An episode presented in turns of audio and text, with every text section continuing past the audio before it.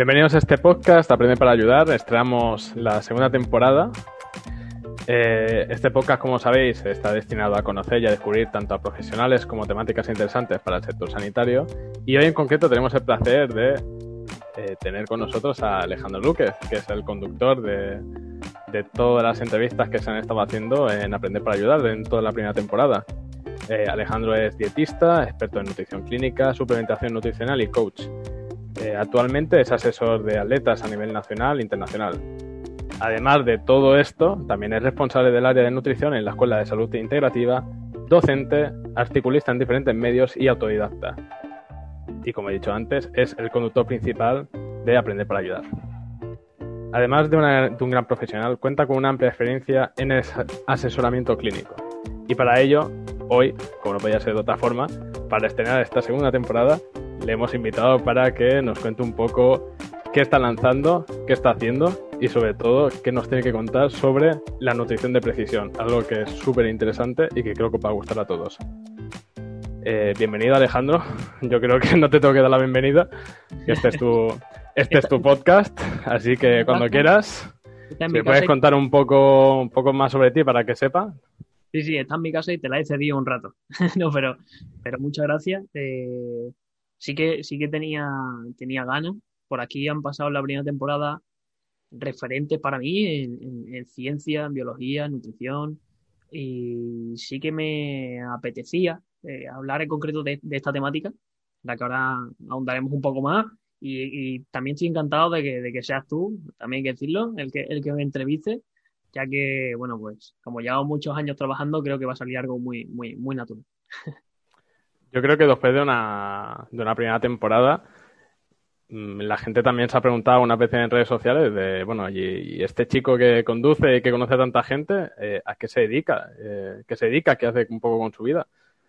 Eh, porque aparte de, aparte de ser articulista, tú eres el responsable del, área, del área de nutrición. ¿Me puedes contar un poco cómo llegaste? Sí, yo eh, terminé mi formación en, nutrición, que la hice en Madrid, yo soy de Sevilla.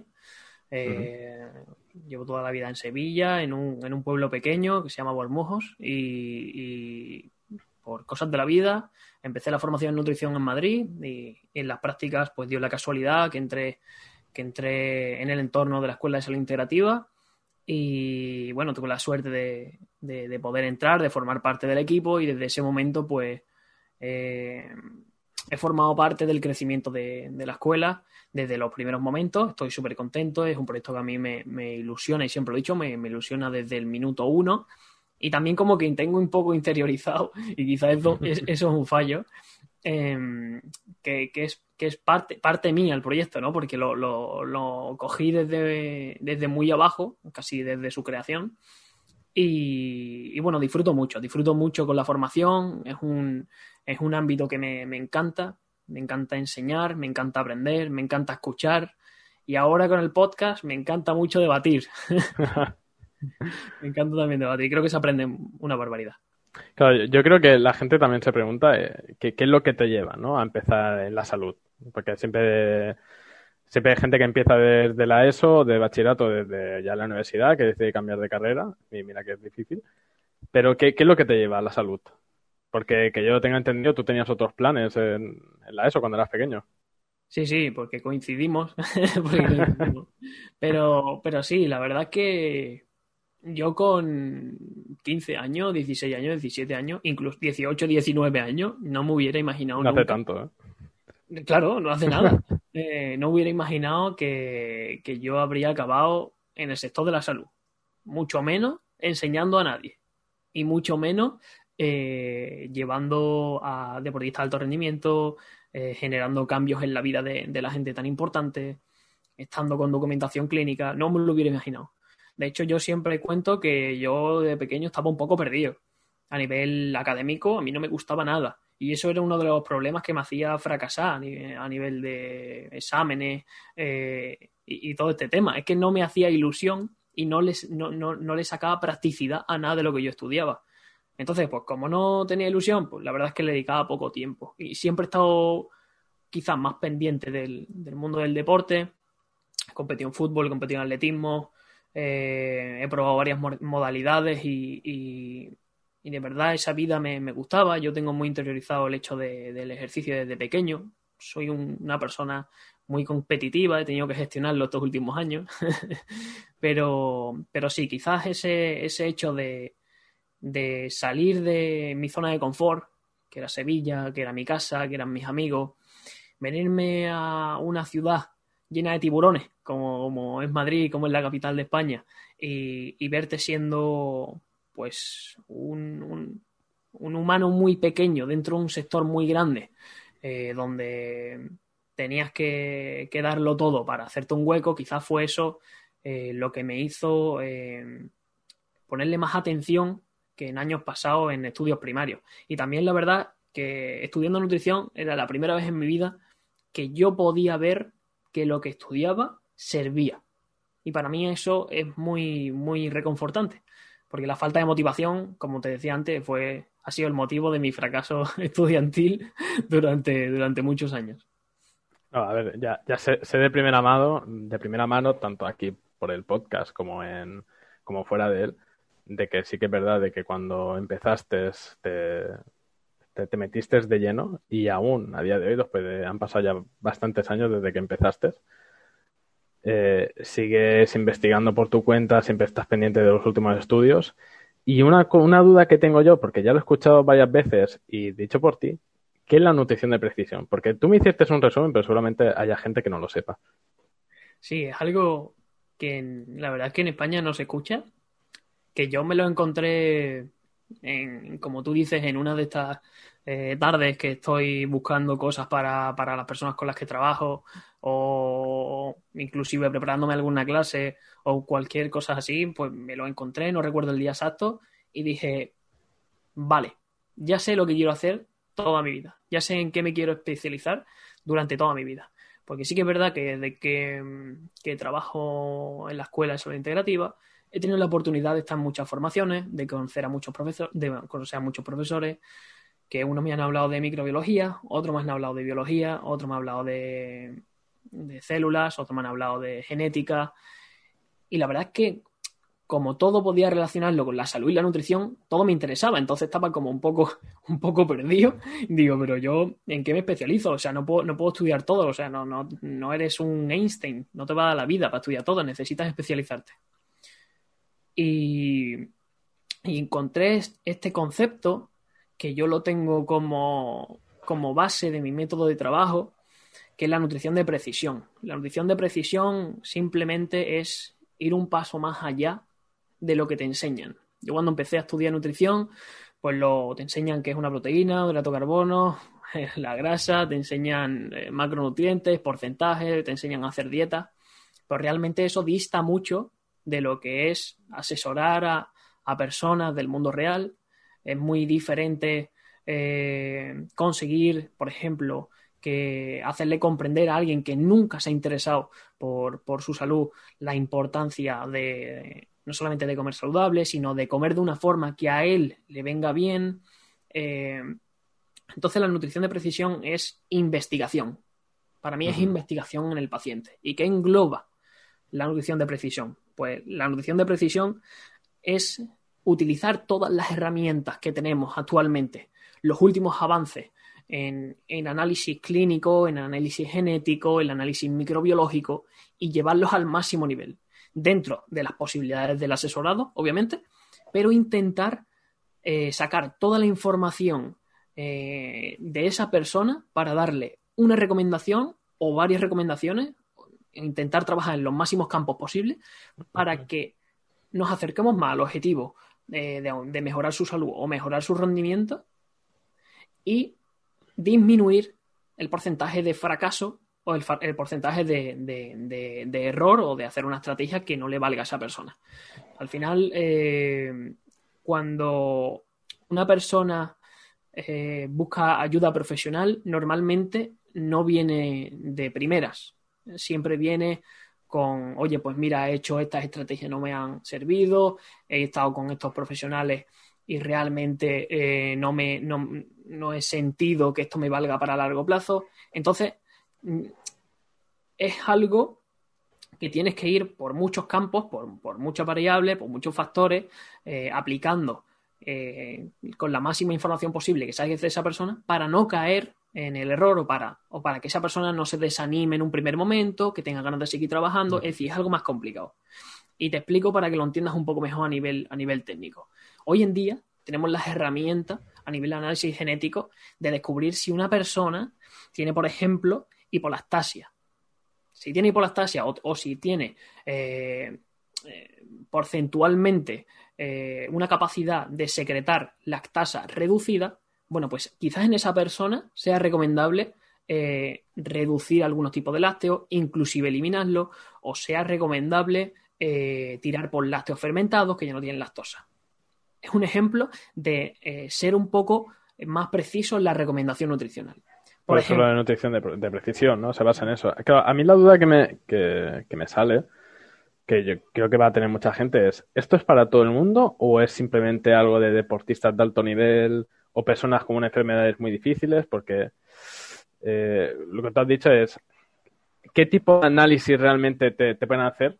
En a mejor lo que tenemos aquí, que son cuatro clínicas y algún hospital, te hacen una general y a lo mejor una específica si tienes signos de alguna enfermedad. Pero esto lo puedes pedir, ¿cómo lo puedes hacer? Vale. Eh, te cuento las situaciones, varias situaciones extrapolables a la realidad, ¿vale?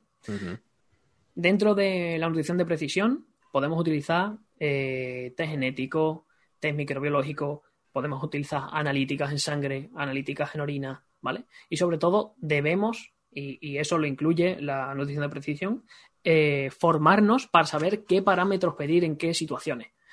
Tenemos que formarnos para saber qué sensaciones del, asesorado en este, en este caso eh, nos acercan más a unas hipótesis que serán las hipótesis que tú tengas como profesional, las que definan los parámetros que vas a pedir, a, por ejemplo, al médico de familia, ¿vale? Aquí hay dos casos eh, que yo me encuentro bastante, ¿vale? El caso de las personas que económicamente pueden permitírselo y que tienen eh, ya interiorizado una necesidad de, de, por ejemplo, de solventar una sintomatología, de solucionar un, un problema de rendimiento, de algún, algún proceso patológico desde hace mucho tiempo, que tiene antecedentes y están preocupados, y no le importa hacer una inversión, una inversión en salud, que yo también casi siempre lo recomiendo, porque muchas veces cuando a mí me faltan datos, tenemos que ir un poco a ciega y eh, el asesorado tiene que saber que a lo mejor eso ralentiza el proceso, ¿vale? Entonces, en esta, en esta situación, pues se piden los análisis específicos. Por ejemplo, eh, y esto es algo que no cuesta dinero y que hago con todo el mundo, eh, dependiendo, porque yo siempre hago una consulta de recogida de información, en la que estoy una hora hablando con la persona de todo, de cómo se alimenta, de qué siente, con la comida, de cuáles son sus hábitos de vida, cómo duerme, eh, cuáles son los factores que pueden generar el estrés en el día a día. Es decir, eh, es una hora hablando de él para yo conocerlo, para yo saber en, qué, en qué sitios puede fallar y en qué sitios podemos intervenir. ¿Vale? Bueno, pues algo muy fácil y que se puede extrapolar a todo tipo de pacientes, independientemente de si se quieren gastar dinero en un test microbiológico, por ejemplo, que eso es estupendo tenerlo, o en un test genético, o en algo más eh, puntual, es pedir parámetros específicos en relación tanto a los objetivos como a las sensaciones que tenga esa persona. Es decir, no es lo mismo que yo pida, por ejemplo, un parámetro que me ayuda a saber la sensibilidad a insulina en una persona con sobrepeso que en un deportista de alto rendimiento. No tiene sentido que yo lo pida en un deportista de alto rendimiento porque ya voy a saber que él va a utilizar tanto los hidratos de carbono como las grasas muy bien, solamente por el hecho de entrenar a diario, que, lo pida una persona que tiene sobrepeso, que se entiende que a lo mejor no tiene ese nivel de entrenamiento, que no va a tener tanta flexibilidad metabólica, que no va a utilizar también o, de una forma tan óptima los hidratos de carbono y las grasas. Entonces, es interesante un parámetro, medirlo siempre y cuando entiendas el contexto de la persona. ¿Vale? Y eso es algo que si se coge con tiempo, si lo que yo siempre recomiendo, oye, mira, te vas a hacer una analítica, perfecto. Pues eh, como dietista, yo hago un informe clínico que se lo llevan al médico de, cabecera, que ellos le dicen que están trabajando con, una persona externa, y hay algunos que sí que incluye seguridad social. Si tienes seguro privado, pues hay mucha más posibilidad de que te den el, parámetro o los parámetros en este caso. Y eh, finalmente, pues una vez que yo ya he hecho una hora de consulta clínica eh, sacando información y después me viene ese análisis clínico con los parámetros que, yo hipotetizo que van a ser muy buenos para eh, definir una estrategia, pues empezamos a trabajar. Eso es nutrición de precisión. Nutrición de precisión es formarse en todos los campos de la salud que pueden eh, repercutir de alguna forma en el paciente. Y te estoy hablando de microbiología, te estoy hablando de genómica nutricional, te estoy hablando de eh, un mínimo de fisiología del ejercicio, de cronobiología, es decir, los hábitos que tenga esta persona, cuándo duerme, cómo duerme, eh, se siente descansado al levantarse. Estoy hablando de comportamiento con la comida y estoy hablando de metabolómica. La metabolómica es, al final, cómo tu cuerpo, la huella que deja diversos procesos químicos en tu cuerpo. Por ejemplo, la digestión de los hidratos de carbono, como hablamos antes, de la lactosa, ¿vale? Entonces, a grosso modo, ese es mi plano de intervención y mi plano de estudio, porque esto es imposible. Yo estudio, día a día, cada día salen más genes que se, que se relacionan con, por ejemplo, con obesidad, con sensibilidad a insulina, con probabilidad de que, de que haya X comportamiento patológico de aquí a algunos años, que al final solamente es posibilidad de, pero si sabes que hay una posibilidad de, puedes ser más preciso en tus recomendaciones, puedes ser más preciso en tu trabajo diario y puedes acercarte o puedes desarrollar un estilo de vida que realmente es el que necesita tu cuerpo. Sacamos la máxima información para ser lo, más óptimo posible y no dar y que, esa persona no se sienta desmotivada, que vea progresos relativamente rápido y, aunque sabiendo que por ejemplo una recomposición corporal es algo que se lleva eh, que lleva mucho tiempo, muchos meses y que no hay que tomárselo con prisa porque está inclusive contraindicado. Perfecto. Eh, yo aquí tengo dos dudas que creo que las va a tener todo el mundo. Una es, ¿cuál es la primera pega que podría tener la nutrición de precisión? Que yo creo que la respuesta podría ser el coste económico, dependiendo del país en el que vivas. Si no tienes seguro privado, si lo tienes, si lo cubre la seguridad social, si el médico de cabecera le cae lo suficientemente bien para que te lo haga, ¿no? Sí, eh, en relación a esa duda, mira, nutrición de precisión se puede aplicar, se puede aplicar eh, a todas las escalas. Desde la persona que te viene con una analítica ya hecha, que nutrición de precisión eh, simplemente es que el profesional se, se, forme en toda esta área tan amplia para no solamente saber interpretar esa analítica eh, con vistas a lo que pone, sino con vistas a lo que no pone, con vistas a, los datos que faltan. Es decir, cuando tienes conocimiento de, parámetros eh, bioquímicos, cuando tienes conocimiento de cómo puede repercutir a la salud intestinal, por ejemplo, que tengas eh, diversos factores de inflamación que pueden venir de una analítica normal, eh, que puedas tener en cuenta cómo puede afectar a un sobrecrecimiento bacteriano o fúngico, que tengas la glucosa alta, claro, todo esto son correlaciones entre campos diferentes, entre microbiología, bioquímica, análisis clínico, eh, el hecho es, eh, la nutrición de precisión al final es un estilo de trabajo de las personas que nos dedicamos a trabajar eh, con, la alimentación y la salud del paciente para, dentro de los datos que tenga, sacarle el máximo partido. Y dentro de las posibilidades, intentar conseguir los máximos datos posibles. ¿Vale? Entonces, aunque haya pocos datos, se puede aplicar. Si, si hay una persona pues que tiene más posibilidades económicas, pues obviamente se podrá hacer un estudio pues mucho más, mucho más definido. Pero creo que no hay barrera, solamente hay, bueno, sí, hay una barrera que es el tiempo y el estudio, que, lleva muchísimo estar, estar al tanto y sobre todo eh, entender todo y tener la experiencia, esos son años de estudio, para poder eh, aplicar esto y no quedarte tan corto como eh, que venga una persona, le deje una dieta en papel y que te quedes esperando a que esa persona vaya a cumplir eh, pues todos los gramajes, eh, todos los alimentos, no se vaya a sentir con ansiedad por estar rechazando otra comida. Es mucho más complejo. Claro, la, segunda duda era, justamente esa, de mm, la nutrición de precisión llena un poco el campo, el vacío que deja la medicina generalista, ¿no? Vas al médico de cabecera, te deriva a alguien, te hace una dieta de estas que tienen cuatro hechas y a tu casa. Y si te sienta bien, bien, y si te sienta mal, pues vuelves dentro de tres meses. Sí, yo de siempre, eh, a mí siempre me ha gustado la investigación. más que nada porque la investigación es lo que a mí me permite aprender. Mm, no te voy a mentir, si muchas personas que me han planteado un desafío no he sabido resolverlo al instante, pero es que eso me hace, me hace mejor profesional, porque significa que me voy a pegar toda la semana o todo el mes estudiándome cosas o leyendo o intentando entender qué le está pasando a esta persona para poder generarle una estrategia. Y al final eso es franqueza.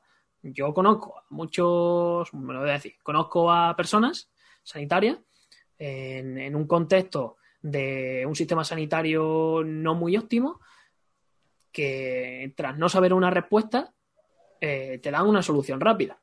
Y quizá una solución rápida que, dentro de dos meses te va, a hacer, te va a hacer volver. Pero no realmente es lo, óptimo. Descubrir un es poner un parche. Exactamente. Eh, los parches en salud son eh, pan para hoy y hambre para mañana, como se diría. Y por desgracia, pues pasa mucho, pasa mucho. Y también es algo que, que yo esto lo cuento, yo esto lo hablo con compañeros y, que no es algo factible para todo el mundo.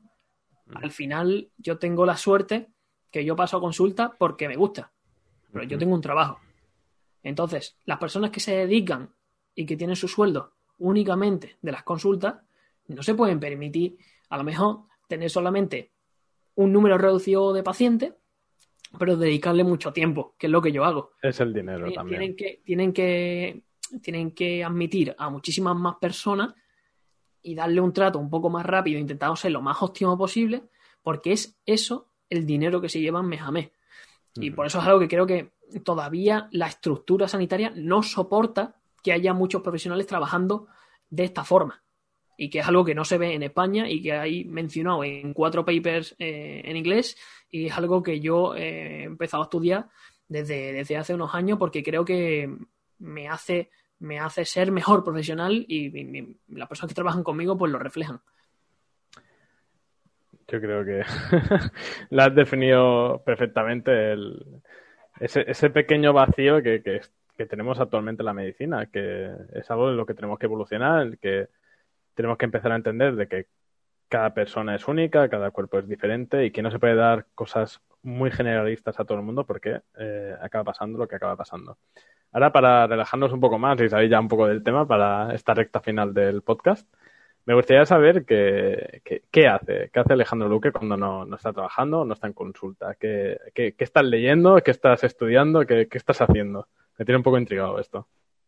Pues mira, te voy a hacer muy, muy franco. En mi tiempo libre me encanta, me encanta entrenar, me encanta estar cerca de entornos naturales, me encanta pasar tiempo con, gente cercana a mí, con gente que me rodea. Eh, de hecho, yo, siempre digo que mi motivación para a lo mejor trabajar 12 o 16 horas al día son las personas que trabajan conmigo, es decir, oye, si esta persona tiene trabajo y está intentando cuidarse y a la misma vez entrena y a la misma vez, oye, eh, esa es la motivación. Yo tengo que darle un feedback, yo tengo que estar, yo tengo que ser un buen profesional porque él está siendo un, buen eh, una buena persona consigo mismo, intentando llevarlo todo para adelante, ¿no? Esa es como principalmente mi motivación. Entonces, en mi tiempo libre, lo que me gusta es, lo primero, seguir, seguir progresando yo, sentirme que yo sigo progresando con, con lecturas, con, entrenamientos para estar sano, eh, con paseos en la naturaleza, que obviamente eso eh, a nivel científico te hace estar más contento. Eh, algunos de los últimos de las últimas investigaciones, o sea, las ciudades que tienen más espacio verde tienen menos personas con depresión. O sea, que estar en la naturaleza es sinónimo de, mejorar tu, autoestima, de mejorar la felicidad del día. Entonces, dedico también mucho tiempo a eso. Y también tengo ocio pero no, no veo la tele, no me gusta la tele y me lo paso hablando eh, con, por videollamada o por chat de voz con amigos que tengo desde pequeño que están por toda España. Están, lo mismo están en Valladolid, que están en Mallorca, que están por todos sitios. La verdad es que eh, soy un poco, eh, ¿cómo se llama? autista eh, estoy siempre metido en, mi cubículo, en mi casa. estoy siempre delante del ordenador, cuando no estudiando, trabajando, cuando no hablando con amigos. Pero, pero estoy contento de, bueno, de la progresión sobre todo y, de poder estar aquí, que creo que es una oportunidad muy grande. y, bueno, sobre todo de compartirlo contigo de, entrevistador.